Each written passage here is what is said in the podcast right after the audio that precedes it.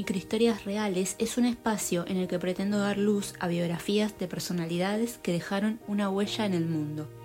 Mi nombre es Fada y te invito a emprender este viaje biográfico.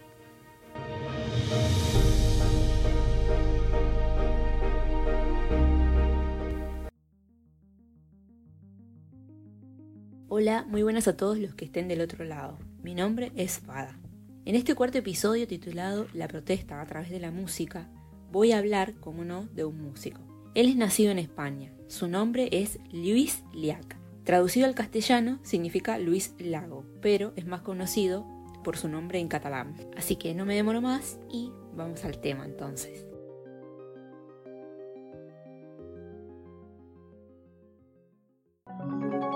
Nacido en Girona, provincia de Cataluña, España, el 7 de mayo de 1948. Es músico y cantautor de lengua catalana. Perteneció al grupo El Seyet Yuties, en castellano Los 16 Jueces, considerado uno de los abanderados de la nueva canción catalana. Esto último dentro de un momento histórico español que atravesaba los últimos años de la dictadura franquista, siendo así que durante este periodo la lengua oficial que debía hablarse era el castellano. Por lo tanto, hablar o cantar en otra lengua, catalán, gallego, euskera, se veían como una acción política rebelde en contra del propio régimen. La canción más popular de Luis fue La Estaca, que compuso en 1968.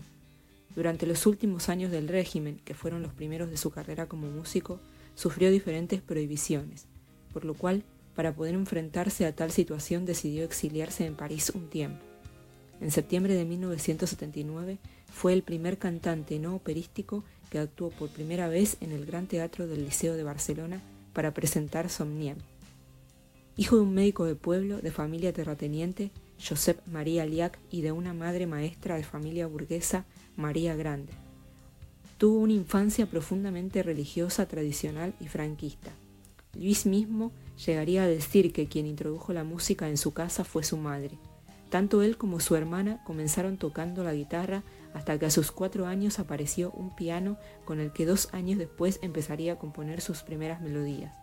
Observando sus padres el buen oído de Luis, lo internaron en el La Salle de Barcelona, y durante este tiempo él se refugiaría largas horas frente al piano que solo interrumpirá para pasar sus vacaciones de verano en el pueblo de su madre.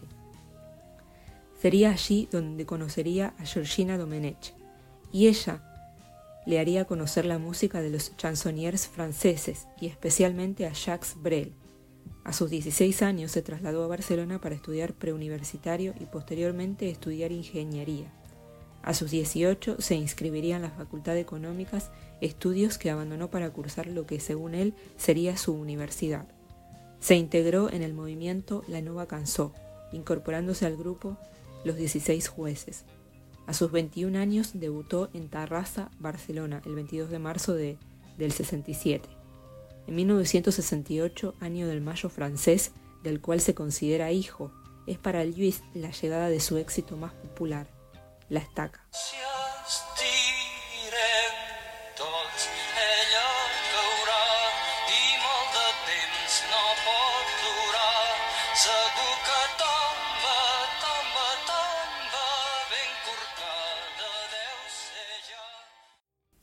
Los censores aprobaron esta canción a la octava vez que Luis la presentó, aprobada con otro nombre.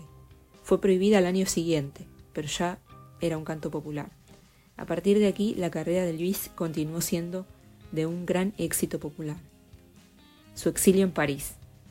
Luis Liac empezó a tener un extenso y variado repertorio con canciones como Qué feliz era Mare, La meva terra, Res no ha acabat, Yo sé, de Mund d'una terra, El Día, Cant Miner, Cels Trencant, entre otras.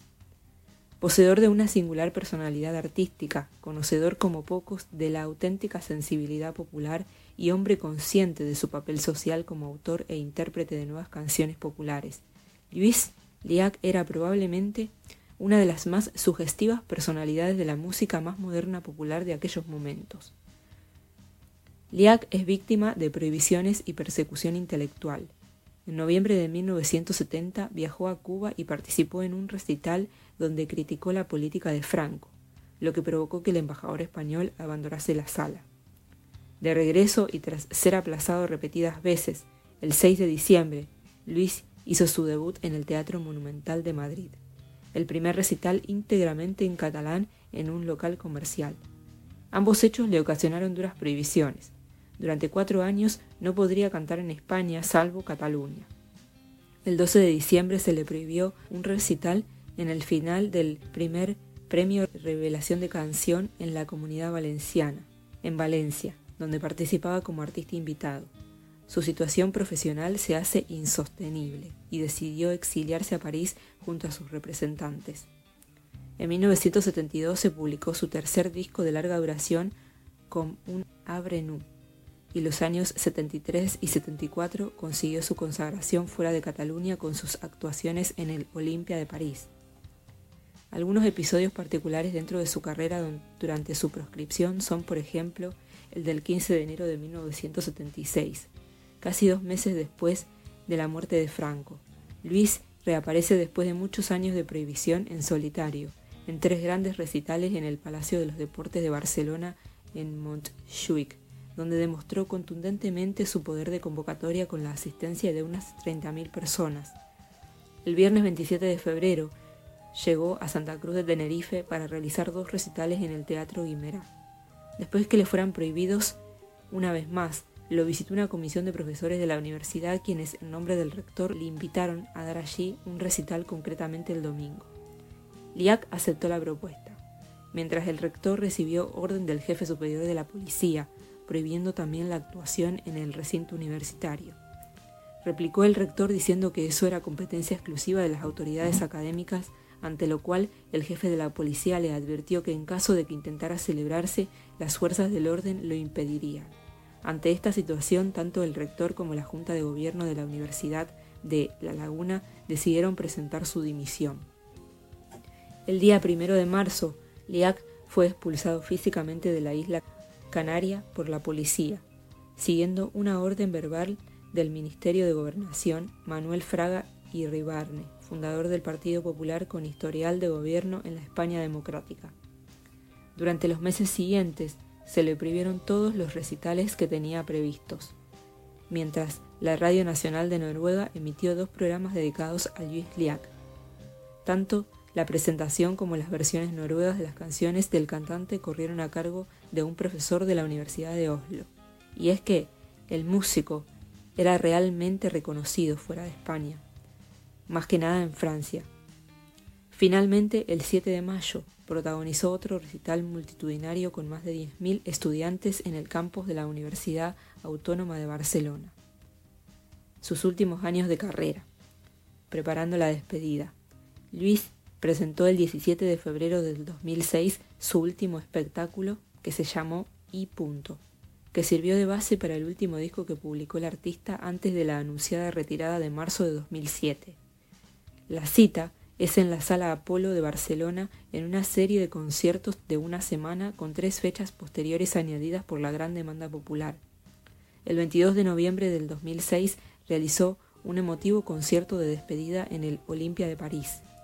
El 12 de febrero del 2007 se presentó oficialmente en el Liceo el largometraje en forma de documental titulado Liac, La Revolta Permanente, dirigido por Luis Danés y producido por MediaPro. El material proviene de un equipo de cámaras de esta productora que realiza un seguimiento al Luis Liac durante todo el año 2005, tanto en su vida privada como en la profesional. En 2007 fue galardonado con la Medalla de Honor del Parlamento de Cataluña en reconocimiento por su labor realizada para los 16 jueces y se retiró de la canción de su gira y punto, que acababa con dos emotivos conciertos finales en la localidad de Verges. El 24 de julio del 2015 se anunció que Luis Liac, firme partidario de la independencia de Cataluña, sería candidato de la coalición independentista Junts pel Sí por la circunscripción de Girona a las elecciones autonómicas de Cataluña el 27 de septiembre de 2015. Fue elegido diputado del Parlamento, cargo que ejerció hasta el 28 de octubre del 2017. El 23 de octubre del 2018 fue nombrado por el gobierno de la Generalitat presidente del Consejo Asesor para el Impulso del Foro Cívico y Social para el Debate Constituyente, un órgano consultivo dedicado a fomentar el debate sobre el proceso de autodeterminación y organizar un foro constituyente para sentar las bases de una hipotética república catalana.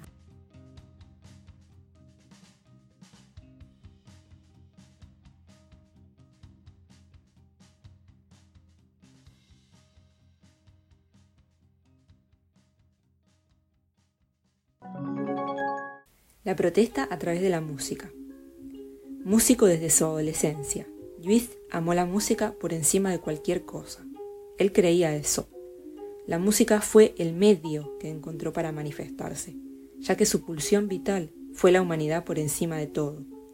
Su exilio a París, sus letras censuradas, sus conciertos prohibidos, su defensa a la nueva canción, sus letras en catalán, su rechazo al premio Príncipe de Asturias, activista y defensor de derechos mucho más que músico. Vio la estaca a la que estábamos atados y luchó por derrumbarla.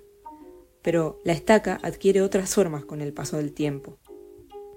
La estaca, canción más popular de Luis Liak, tomada como himno no oficial del sindicato polaco Solidaridad en 1997, como himno oficial del club de rugby, Unión Deportiva Arlequín de Perpignan, Francia, y en el 2011 fue la canción de la Revolución tunecina.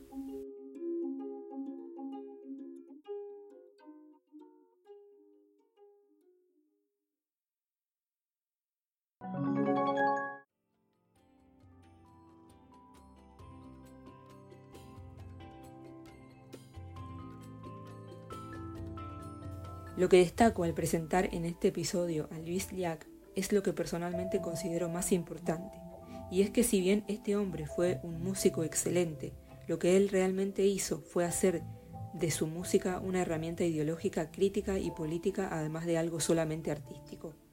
Denunciar muchas cosas por medio de las letras cantadas.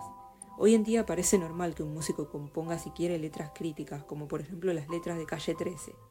Pero en el momento en el que él salió al mundo como músico, y mucho más en España, hacerlo de la manera que él eligió hacerlo era jugarse bastantes cosas por lo cual además de dejar claro que no buscó ser músico por tener éxito, fama y dinero, sino más bien por manifestarse comprometiéndose social y políticamente a través de la música. Personalidades como la de Luis son las que yo valoro realmente. Es por eso que le dediqué este cuarto episodio del podcast. Espero que el episodio ayude a que quieran escuchar algunas de sus canciones. Nos vemos en el siguiente episodio en el que voy a hablar de Giulio Regini.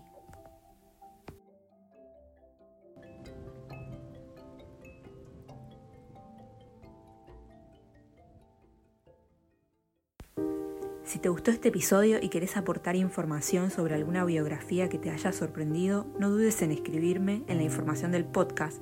Les dejo mi blog y mi correo electrónico. De la misma forma que si querés hacerme algún comentario sobre lo que acabas de escuchar, podés escribirme tu opinión también. Nos vemos en el siguiente episodio y no se olviden de cuestionar todo aquello que les haga ruido.